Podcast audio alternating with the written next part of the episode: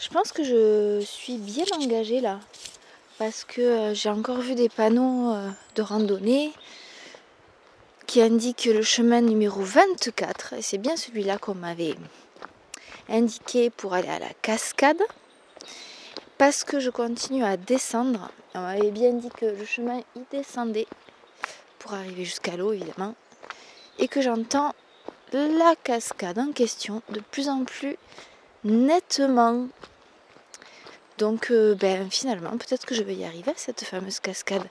Là, j'étais vraiment partie pour euh, rentrer, euh, remarcher, reprendre le chemin du retour en rentrant bredouille. Enfin, pas tout à fait, pas vraiment bredouille, hein, parce que ben, j'ai fait une super belle balade. Je me suis perdue de façon initiatique. Et voilà que le chemin est plus important que la destination.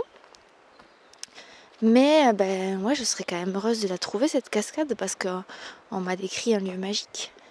Et moi, j'aime bien les lieux magiques. Et là, je me sens assez confiante.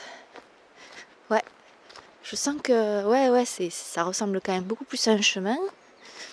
Enfin, c'est comme l'autre, sauf qu'il y a du balisage. Et puis surtout, je me rapproche de l'eau.